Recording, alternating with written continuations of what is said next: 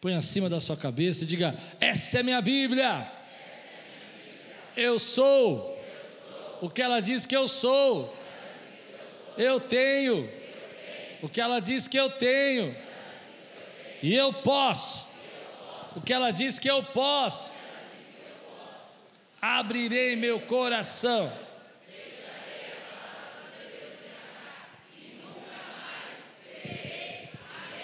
Oh glória! Uau, que unção, hein? Glória a Deus. Josué capítulo 9. Deixa eu só organizar aqui a mensagem. E souberam disso todos os reis que viviam a oeste do Jordão, nas montanhas, na Zefelá e em todo o litoral do Mar Grande até o Líbano. Eram os reis dos Etitas, dos Amoreus, dos Canadeus, dos Eveus, dos, dos Ferezeus e dos Jebuseus. Eles se ajuntaram para guerrear contra Josué e contra Israel. Contudo, quando os habitantes de Beon souberam o que Josué tinha feito com Jericó e Ai, recorreram a, a um ardil, enviaram uma delegação, trazendo jumentos carregados de sacos gastos e vasilhas de couro, couro velhas, rachadas e remendadas. Os homens calçavam sandálias gastas e remendadas e vestiam roupas velhas. Todos os pães do suprimento deles estavam secos e esmigalhados. Foram a Josué no acampamento de Gigual e disseram a ele e aos homens de Israel: Viemos de uma terra distante, queremos que façam um acordo conosco. Os israelitas disseram aos heveus: Talvez vocês vivam perto de nós. Como poderemos fazer um acordo com vocês? Somos seus servos, disseram a Josué. Josué, porém, perguntou: Quem são vocês e de onde vocês vêm? Eles responderam: seus servos vieram de uma terra muito distante. Por causa da fama do Senhor, o seu, do, seu Deus, pois ouvimos falar dele, de tudo o que fez no Egito e de tudo o que fez aos dois reis dos amorreus a leste do Jordão. Seom, rei de Esbom, e Og, rei de Bazã, que reinava em Asterote. E os nossos líderes e todos os habitantes da nossa terra nos disseram: juntem provisões para a viagem vão encontrar-se com eles e digam-lhes: Somos seus servos, façam um acordo conosco. Este nosso pão estava quente quando embrulhamos em casa, no dia em que saímos de viagem para cá. Mas vejam como agora está seco e esmigalhado. Estas vasilhas de couro que enchemos de vinho eram novas, mas agora estão rachadas. E as nossas roupas e sandálias estão gastas por causa da longa viagem. Os israelitas examinaram as provisões dos heveus, mas não consultaram o Senhor. Então Josué fez um acordo de paz com eles, garantindo poupar-lhes a vida, e os líderes da comunidade o confirmaram com juramento. Três dias depois de fazerem o acordo com os gibeonitas, os israelitas souberam que eram vizinhos e que viviam perto deles. Por isso partiram de viagem, três dias depois chegaram às cidades dos Eveus, que eram Gibeon, Quefirá, Beirote, Keriate e Jearim, mas não o atacaram. Os atacaram porque os líderes da comunidade lhe haviam feito um juramento em nome do Senhor, o Deus de Israel. Toda a comunidade, porém, queixou-se contra os líderes que lhe responderam: Fizemos a ele o nosso juramento em nome do Senhor, o Deus de Israel. Por isso não podemos tocar neles. Caia sobre nós a ira de Todavia, nós o trataremos assim: vamos deixá-los viver para que não caia sobre nós a ira divina por quebrarmos o juramento que lhes fizemos. E acrescentaram: eles ficarão vivos, mas serão lenhadores e carregadores de água para toda a comunidade. E assim se manteve a promessa dos líderes. Então Josué convocou os gibeonitas e disse: Por que vocês nos enganaram, dizendo que viviam muito longe de nós, quando na verdade vivem perto? Agora vocês estão debaixo de maldição. Nunca deixarão de ser escravos, rachando lenha e carregando água para a casa do meu Deus. Eles responderam a Josué: Os seus servos ficaram sabendo como o Senhor, o seu Deus, ordenou que o seu servo Moisés desse a vocês toda esta terra e que eliminasse todos os seus habitantes da presença de vocês. Tivemos medo do que poderia acontecer conosco por causa de vocês. Por isso agimos assim. Estamos agora nas suas mãos. Faça conosco o que parecer bom e justo Josué então os protegeu e não permitiu que o matassem. Mas naquele dia fez dos gibeonitas lenhadores, carregadores de água para a comunidade, para o altar do Senhor, no local que o Senhor escolhesse. E é o que eles são até hoje. Vamos orar? Senhor, fala conosco nessa, nessa manhã. Eu oro para que essa palavra, Senhor, seja esclarecimento, seja reveladora, seja sabedoria na vida dessa igreja, do teu povo que te adora. Vem nos alimenta, Senhor, traz a tua graça, traz a tua unção, em nome de Jesus, que possamos ser agora a resposta da oração de alguém. Nessa manhã eu quero só ser a voz e quero que o Espírito Santo toque, em nome de Jesus. Amém. Eu gosto de pregar em série por isso. Talvez se eu tivesse que escolher, orar ou pensar numa mensagem, esse seria um texto que eu não escolheria. Porque é um texto estranho, difícil de compreensão. Ele é um texto que foge um pouco do nosso entendimento moderno das coisas. E ele traz dentro dele assuntos que a gente não gosta muito de tratar. Mas hoje, nessa manhã, eu creio que Deus trouxe você aqui porque Ele quer te dar sabedoria, quer te dar crescimento quer te ensinar e quer te dar li, li, livramentos que você às vezes não consegue ver. A primeira lição desse texto que é interessante é que bons líderes erram, bons líderes cometem erros. É a segunda vez que Josué comete o mesmo erro. Em Ai, ele cometeu o erro de que quando os espias voltaram e falaram com ele que em dois mil pessoas vamos conquistar Ai, ele não consultou o Senhor. E agora de novo, de novo, vem um grupo que se dizendo que era de distante, fazendo cara de, de sofredor, trazendo roupas rasgadas, dando uma ideia de uma viagem longa, fazendo carinha triste, chorinho, cansadinho.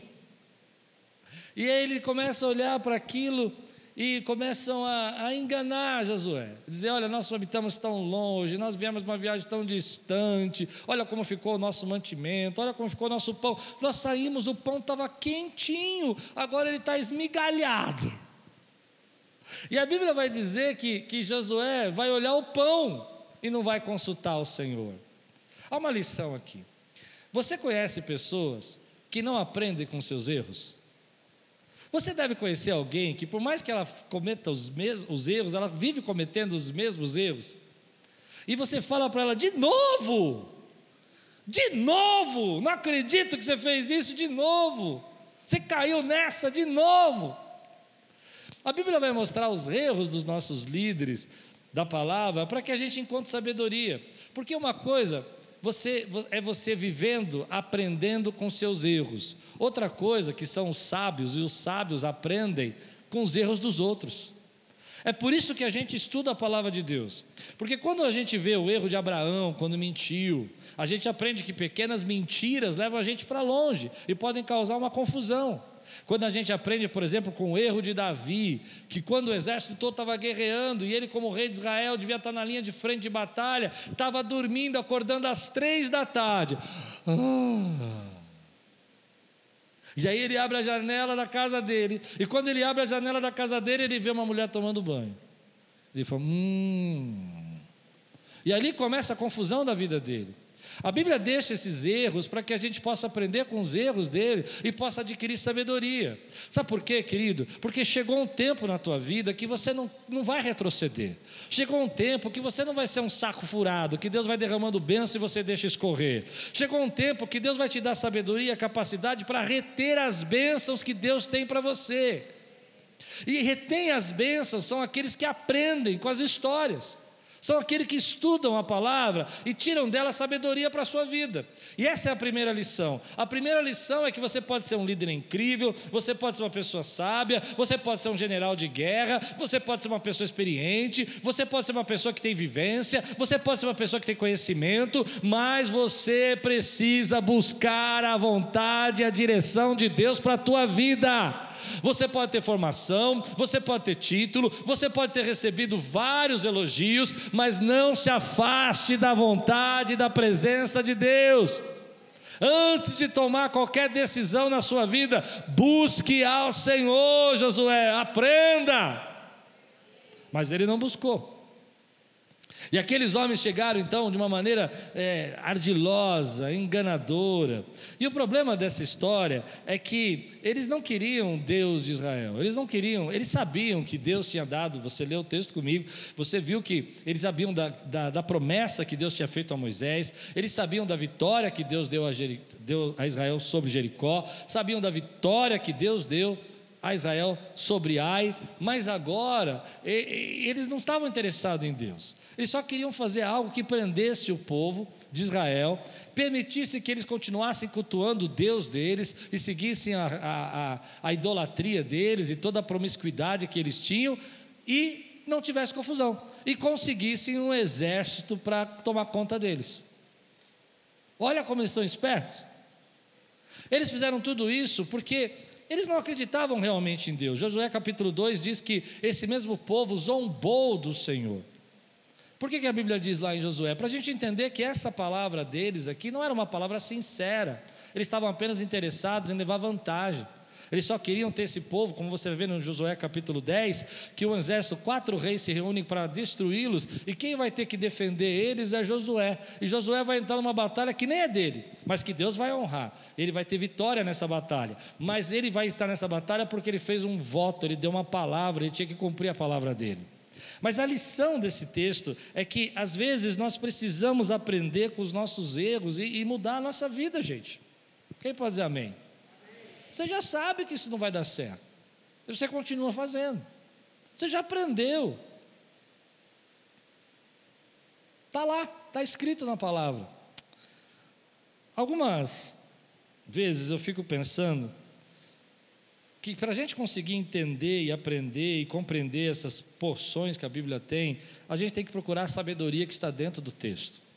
E uma das sabedorias que o texto está dizendo para nós é que, às vezes, a nossa batalha contra os nossos inimigos é uma batalha contra gigantes, é uma batalha contra exércitos, é uma batalha contra leões que rugem. Mas algumas vezes as nossas maiores batalhas são batalhas quando o inimigo vem como uma serpente ardilosa e enganando você. Nós vamos discernir esse, nesse momento. Talvez você esteja passando por uma grande batalha e a batalha não seja mais uma batalha contra o exército, mas um pequeno ardil, uma pequena conversa, um pequeno bate-papo que te envenenou, uma pequena frase que entrou no teu coração e você não consegue mais adorar o Senhor, uma pequena ideia que veio na sua mente que não tem absolutamente nada a ver com Deus. E às vezes a gente fica esperando que as batalhas contra o inimigo vão ser batalhas apenas dessas de derrubar gigantes e exércitos que se levanta e Deus fala: não, toma cuidado.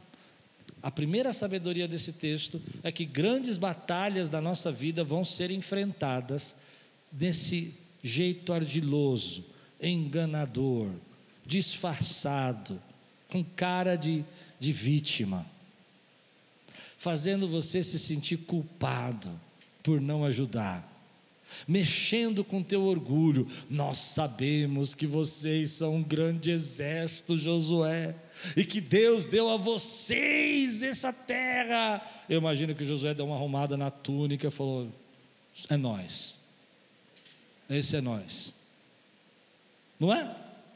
Depois, olha aqui como nós viemos de longe para honrar vocês. Alguém já caiu nessa conversa?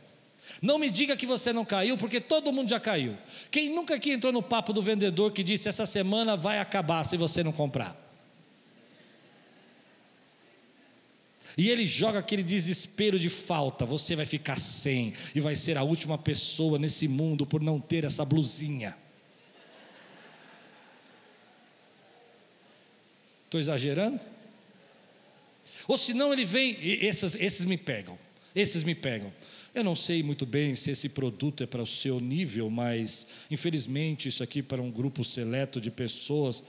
E eu fui, e, e você está me rejeitando por quê? Não pega você? Aí o cara abre o celular e mostra, e põe, deixa na mão dele, você quer pegar, ele não deixa. Seu ardiloso vendedor. Quantas vezes a gente cai nisso, querido? Nem todo mundo que se apresenta com cara de vítima está com problema verdadeiro. Você precisa de sabedoria de Deus, você está se enfiando em rosco que não deveria estar, porque você não está buscando direcionamento de Deus. Ah, mas ela é minha amiga. Ah, ela falou comigo, ela está precisando. Ah, eu já caí nessa tantas vezes.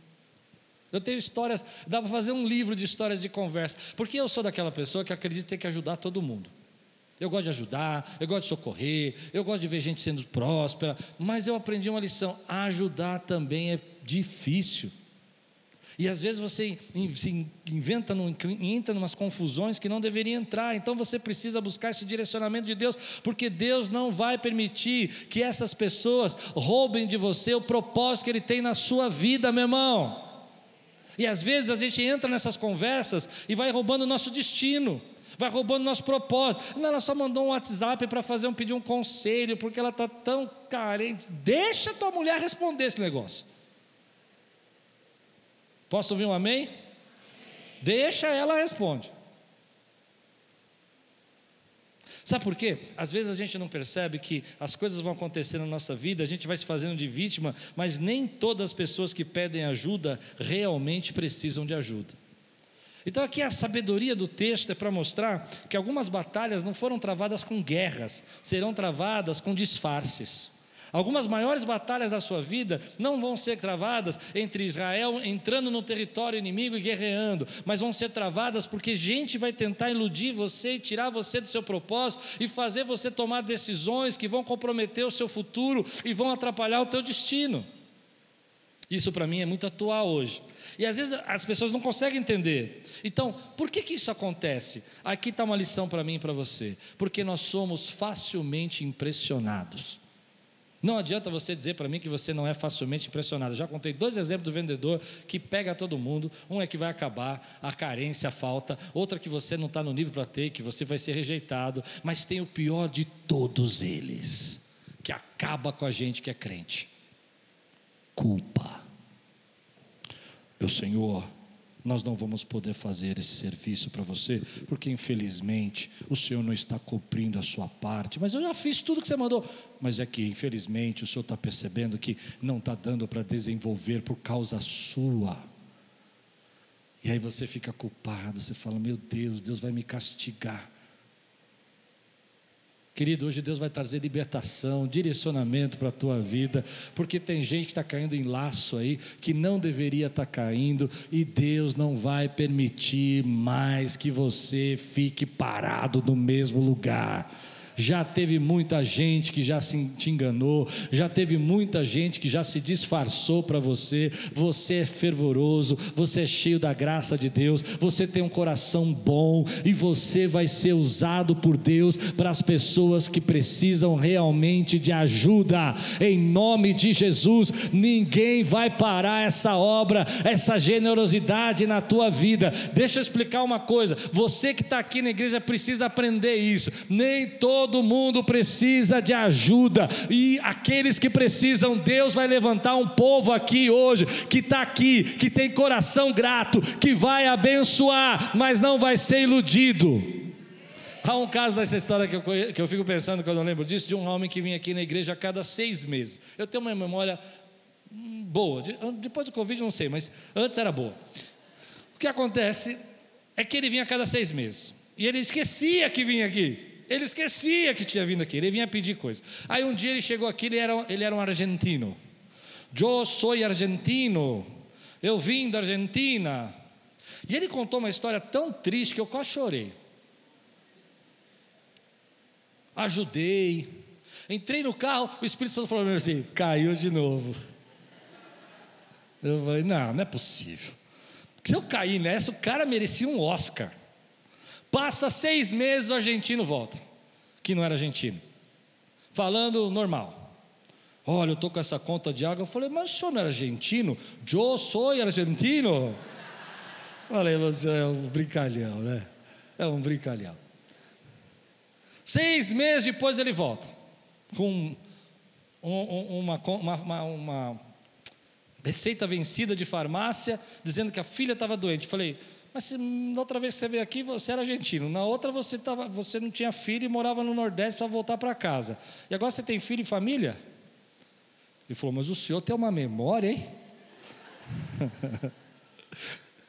Mas tem gente, querido, que está magoada, está frustrada na igreja, porque tem 1%, meio por cento de gente assim dentro da igreja, e não consegue enxergar essa multidão de gente aqui que quer servir e adorar a Deus.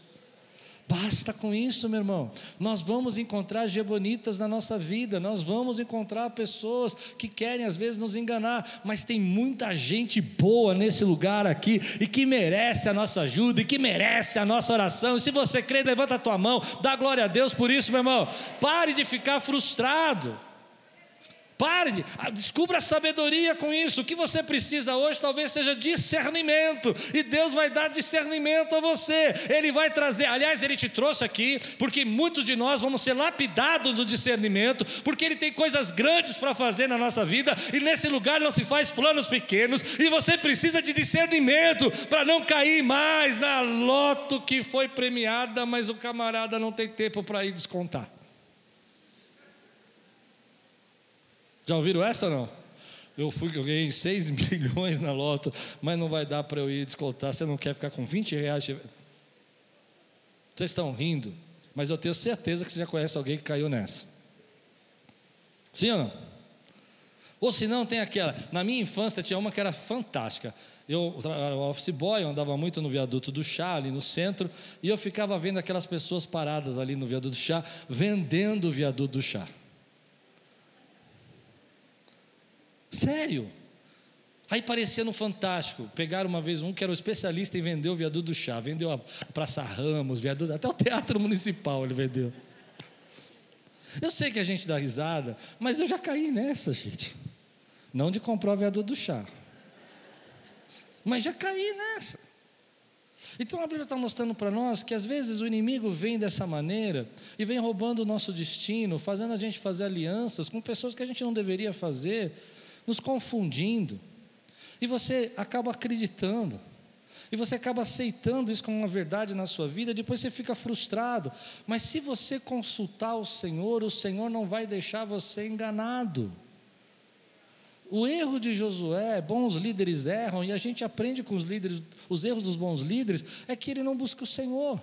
E eu creio que Deus mandou eu pregar essa palavra porque Vou dizer por quê. Porque tem gente que está entrando em conversa fiada. Principalmente quando fala a respeito da igreja. Não, porque a igreja, a igreja é isso. E olha lá o que a gente está fazendo. Alimentando pessoas, cuidando de gente, fazendo, ah, é, é, batendo conversas com, batendo conversas, tendo conversas com os homens para que eles possam se cuidar tudo isso as pessoas não conseguem enxergar, mas você consegue. Então não deixe alguém chegar para você com cara de dó. Meu pai dizia essa frase muito para mim, eu nunca esqueço. Falou assim: homem não pode ver uma mulher chorando. Se viu uma mulher chorando, ele começa: não, fica calmo, nós vamos te ajudar. Em outras palavras, assim, não fique caindo na conversa de pessoas que estão chorando.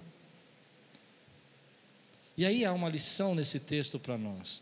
Nós precisamos buscar discernimento de Deus para não retroceder. Você precisa buscar discernimento. E hoje eu quero fazer uma aula para você. Vou me arriscar de como a gente aprende a ter discernimento de Deus. Algumas pessoas chamam de discernimento.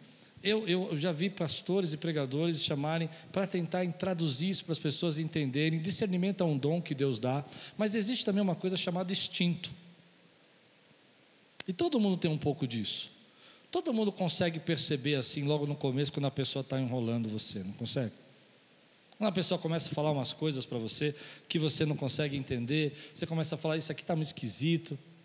O discernimento é um dom que Deus te deu que você precisa desenvolver na tua vida. Assim como, por exemplo, Deus me deu o dom para pregar, mas eu precisei desenvolver o dom da pregação.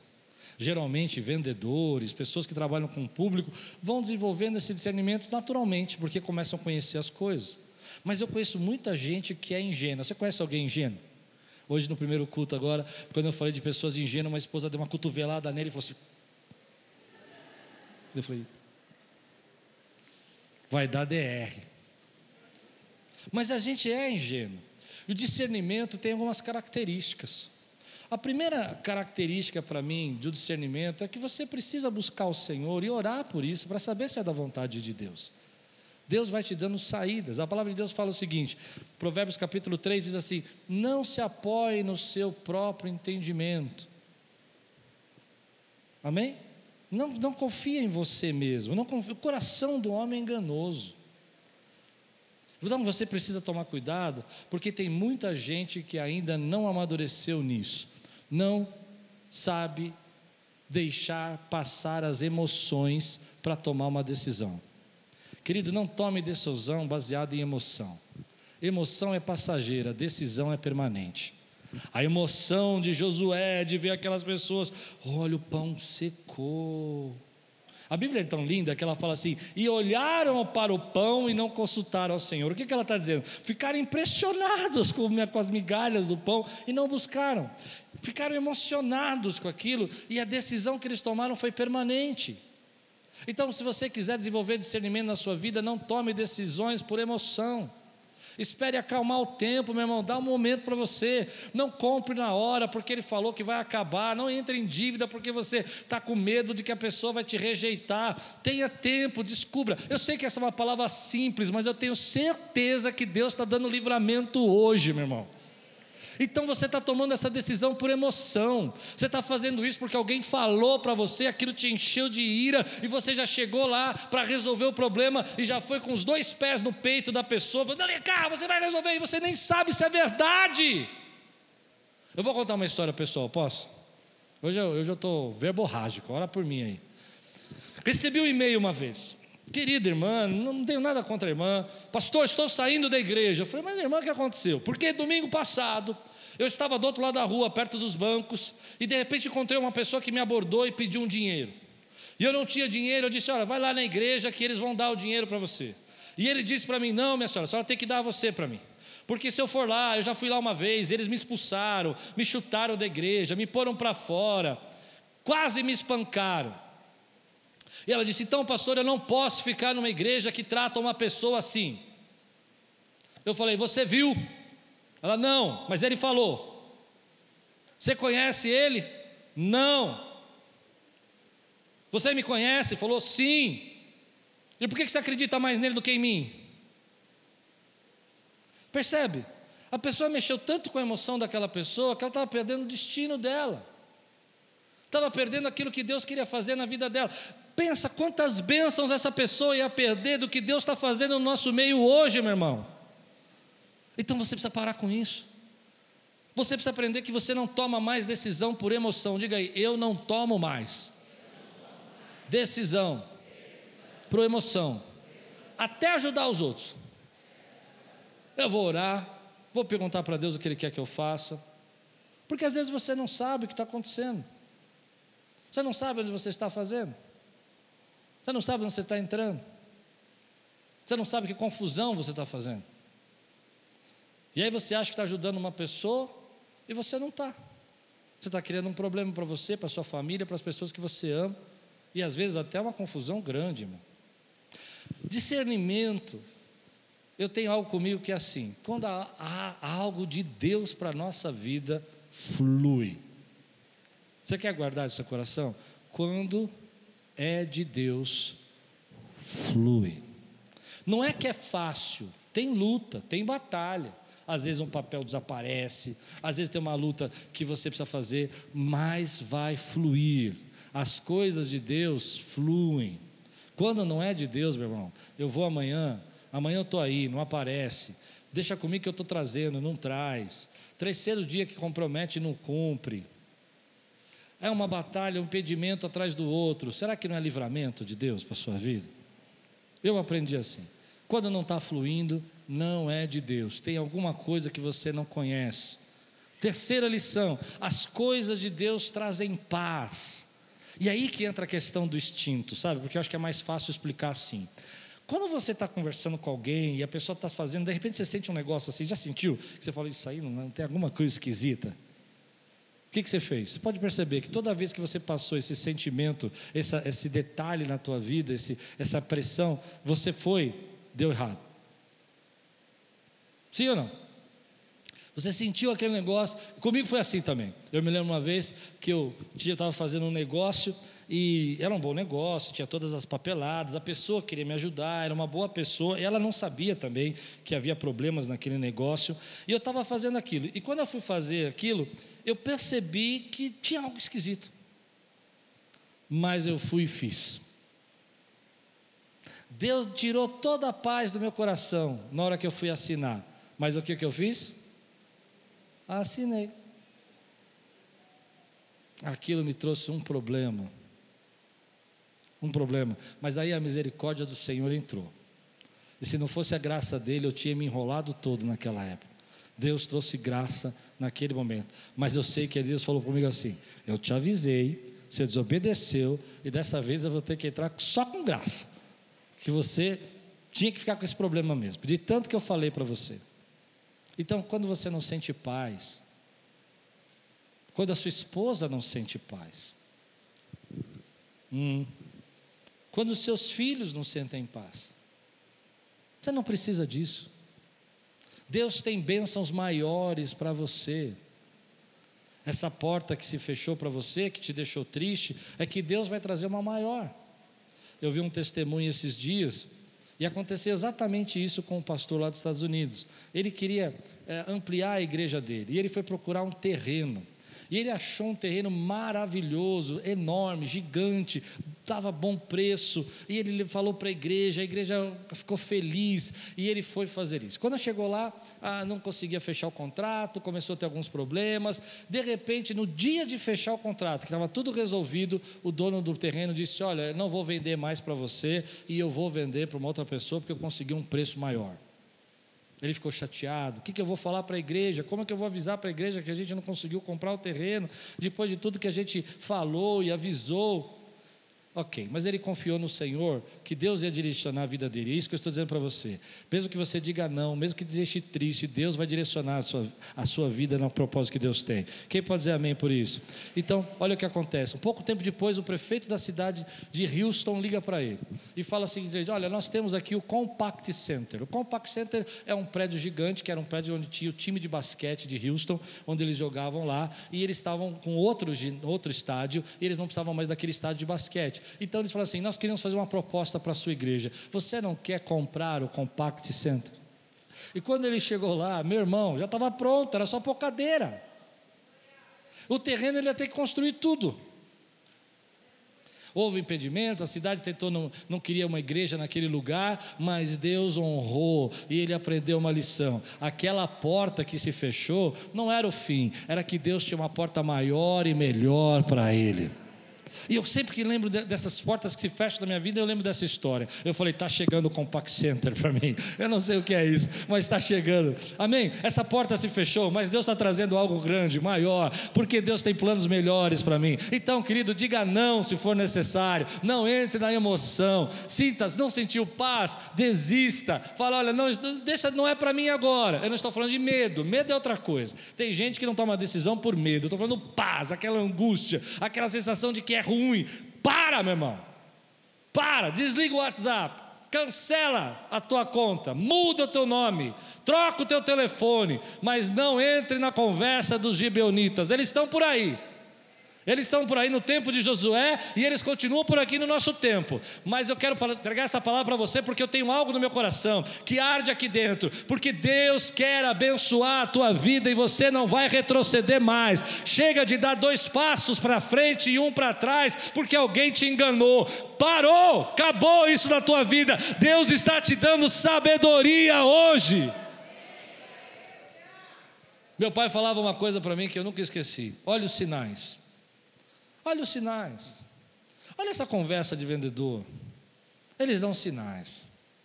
Não dão sinais? Nada contra os vendedores. Tem vendedores bons, sinceros, que vendem muito bem e que sabem vender e que nos atendem. Graças a Deus por aqueles vendedores, porque é muito difícil você comprar coisas às vezes hoje que você não sabe, não tem informação de nada. Mas quando você pega um vendedor bom, é uma benção. Então, parabéns pela profissão de vendedores. O que eu estou dizendo é aqueles que querem manipular, aqueles que querem vender uma coisa que não é verdadeira Amém, queridos? Nesse aspecto. Agora, meu pai me ensinou uma coisa: tem sinais. Tem sinais. A pessoa se. Eu me lembro uma vez que nós ajudávamos uma família aqui há muitos anos atrás, e essa família precisava de cesta básica. Os filhos não tinham fraldas, a igreja ajudava com fralda, a igreja ajudava com cesta básica. E um dia ele chegou aqui na igreja e ele falou assim para mim: pastor, você viu o jogo do Palmeiras ontem? Eu falei: Não vi, não, não foi televisionado. Isso há muito tempo atrás, aquela tempo assim, quem, quem tinha TV a cabo era rico. Amém? Estou falando de mais ou menos 2001. Tá bom? E aí, eu falei, não vi, não foi televisionado. Pô, pastor, realmente, na TVA não foi, mas na Direct foi. E eu tenho a TVA para mim, mas o meu, meu pai, no fundo da minha casa, tem a Direct. Eu falei, camarada, você tem duas TV a cabo na sua casa e não tem fralda para o seu filho? Falei, é, pastor, tem que assistir o jogo, né? Eu falei, vem cá. Vem cá que eu vou orar por você para sair de 10 em 10.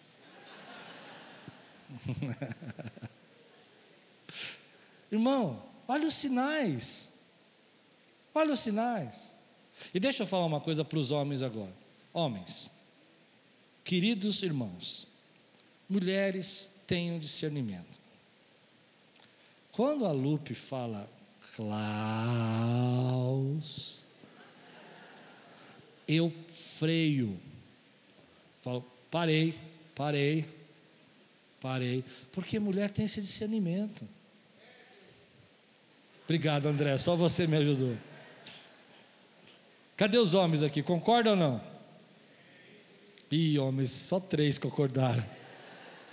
E às vezes a gente não consegue entender isso. Mas Deus criou as mulheres assim. Elas conseguem perceber. E às vezes você está achando que essa mulher está perseguindo, está pegando no teu pé, mas na verdade, na verdade, ela está mostrando para você. Então, querido, hoje Deus está falando com alguém aqui que não é para fazer na emoção. Emoção passa, decisão é permanente. Ele vai mostrar para você. Não tenha medo se isso não for para você. Algo maior está vindo. Algo maior está vindo. Algo maior. Eu já vivi situações na minha vida, querido, onde eu perdi negócios que pareciam ser bons, para logo depois viver um melhor ainda, para a glória do Senhor. Amém? Agora eu quero terminar assim. No final, olha o que vai acontecer aqui, que meu tempo acabou. Ah, eu queria ter mais duas horas para pregar hoje. Não, mas eu sei que está todo mundo com fome. e já tem gente pensando no que vai comer, estou sentindo. Josué capítulo 9, versículo 27 diz assim: olha que bacana isso. Mas naquele dia fez dos Gebeonitas lenhadores e carregadores de água para a comunidade e para o altar do Senhor no local que o Senhor escolhesse e o que eles são até hoje. Olha que interessante, quando Josué descobriu que ele estava sendo enganado, ele mandou um pessoal até lá e falou: três dias de viagem, chegou rápido. Três dias de viagem naquele tempo era uma distância curta. Quando ele chegou lá, ele falou: por que vocês nos enganaram e tal? E aí eles começaram: não, porque nós sabemos do Deus. Mas eles não queriam nada com o Senhor. E, e, e Josué sabia que a ordem do Senhor é que os ídolos, a idolatria, a promiscuidade, aliás, eu creio sinceramente que essas coisas que aconteceram foram para parar essa maldade que o mundo. Você já imaginou se algumas coisas não tivessem acontecido, parado, aonde nós estaríamos hoje? Se hoje já está difícil, imagina as, as, coisas que eles viviam naquela época sem a lei, sem a palavra de Deus, sem um Deus para prestar conta e tendo, Deus tendo deuses vaidosos, tendo deuses promíscuos. Olha quanta coisa devia acontecer. No entanto, Josué entrou nessa conversa. E aí o povo, o povo de Israel ficou bravo. Porque aquelas cidades eram cidades grandes, maiores do que Ai, e elas eram cidades estratégicas, e elas tinham os despojos, as necessidades para eles poderem alavancar as conquistas, e eles perderam tudo isso. Por outro lado, ficaram bravos também porque os gibeonitas não se converteram. Eles não falaram, nós cremos nesse Deus que falou com Moisés. Eles simplesmente citaram e queriam resolver o problema deles. Mas aí que está a chave desse texto? Então Josué pegou esse problema e viu que o seu povo estava irritado, estava bravo com a decisão que ele tomou, estava chateado com a liderança dele e transformou aquilo numa coisa boa. E, ó, escute que eu quero falar com você agora. Ele pegou aquela, aquela, aquele engano que ele passou, ele pegou aquela, aquela situação que ele passou e transformou aquilo em algo bom. Os gibeonitas vão ser aqueles que vão cuidar, ajudar a cuidar do templo, da tribo de Levi, vão ser aqueles que vão levar a lenha, a água, vão ajudar a cuidar da situação. E a Bíblia vai dizer para nós que, é, não, não se diz se eles se convertem, mas vai dizer para nós que eles foram úteis, que eles ajudaram mesmo. Por causa dessa decisão de Josué, eles foram importantes. Há quem diga, alguns estudiosos, que como eles não deram trabalho nenhum para o povo de Israel, e eles abandonaram os deuses deles. Mas aqui o texto não está dizendo isso. Há a entender que quando eles trabalharam no templo, durante muito tempo trabalhando no templo, acabaram aceitando o Deus de Israel. Olha que coisa interessante. Então, depois do templo, para que o templo influenciasse eles e eles não fossem influenciados pelo, por aquele povo sabe a decisão. E eles ajudando no templo, eles teriam um povo que estariam próximos das coisas de Deus e abandonariam as suas. E foi o que aconteceu. E aqui está uma lição para mim. Tem muita gente, querido, que carrega na sua vida uma decepção. Tem muita gente que carrega na sua vida ah, um engano que passou. Tem gente que está com a sua vida travada porque alguém chegou para ela, enganou, falou, iludiu, decepcionou e não consegue avançar na vida por causa disso. Mas Deus está falando nesse texto para nós é que você pode pegar essa situação que você viveu e transformar nisso num aprendizado, em algo bom para você, de crescimento para a tua vida. Isso que você passou não vai parar você, não vai impedir impedir você de crescer, mas vai te dar discernimento, vai te dar sabedoria, vai fazer você aprender a lidar com essa situação para poder continuar. Tem gente frustrada, triste, achando que, ah, eu fui enganado, irritada, com ódio, mas eu vou dizer para você: deixe tudo isso para lá, porque Deus pode transformar isso em algo maior e melhor para a tua vida hoje. Não é para você ficar assim preso, não é para você ficar angustiado, é para você aprender a lição que você precisa aprender para a tua vida, para que você possa viver os planos que Ele tem para você hoje. Essa frustração não é mais sua, Ele vai fazer isso se transformar em algo bom. Deixa eu contar uma história triste para você que eu vou fazer você chorar agora. Quando eu era criança, meu pai eh, não morava em casa, minha mãe era doente, nós éramos muito pobres, eu tinha uns 13, 14 anos. E uma menina chegou na igreja convidada por uma amiga e ela disse que ah, olhou para mim e se apaixonou à primeira vista. Eu achei muito esquisito aquilo, primeiro que era feio que dói. Tipo assim, a menina era rica, bonita, e eu assim, aquele cara não tinha nem roupa para vestir. Ela olhou para mim, não, você, eu te me apaixonei por você. você. Eu falei, menos, menos, menos, menos. Eu senti que aquilo não está nada a ver. Mas ela foi tão convincente, eu tão carente, tão triste, que ela falou: Você é meu amor, você é meu amor, você é meu amor. Mas não, não rolava, né? Eu falei: Tá esquisito isso aí. Aí um dia ela me convidou para ir na festa de aniversário dela era num prédio chique aqui, e eu fui. Eu peguei um sapato emprestado, porque não tinha sapato, peguei uma calça usada, peguei um sapato que era do meu pai, na verdade, pus no meu pé, era uma calça que eu tinha, melhor que eu podia, uma camisa lá que não combinava muito, mas eu fui o melhor que eu podia, bonitão. Falei, vou ver minha namorada. Cheguei lá, toquei a campainha, e o porteiro falou: ela disse, você não pode entrar não meus amigos da igreja cantando, as pessoas ali brincando. Você não pode entrar, não. Mas por que não sou pode estar? Eu sou o namorado dela. Aí ela disse assim: Namorado nada? Eu nem te conheço. Acho que ela tinha algum problema, não sei. Aí, eu fiquei tão envergonhado, tão envergonhado. Os meninos da, da, da, do prédio rindo de mim. Eu me lembro de uma pessoa chegou para mim e falou assim: Ah, não esquenta não, ela já fez isso com mais, mais três, você é o terceiro. E eu fui para casa.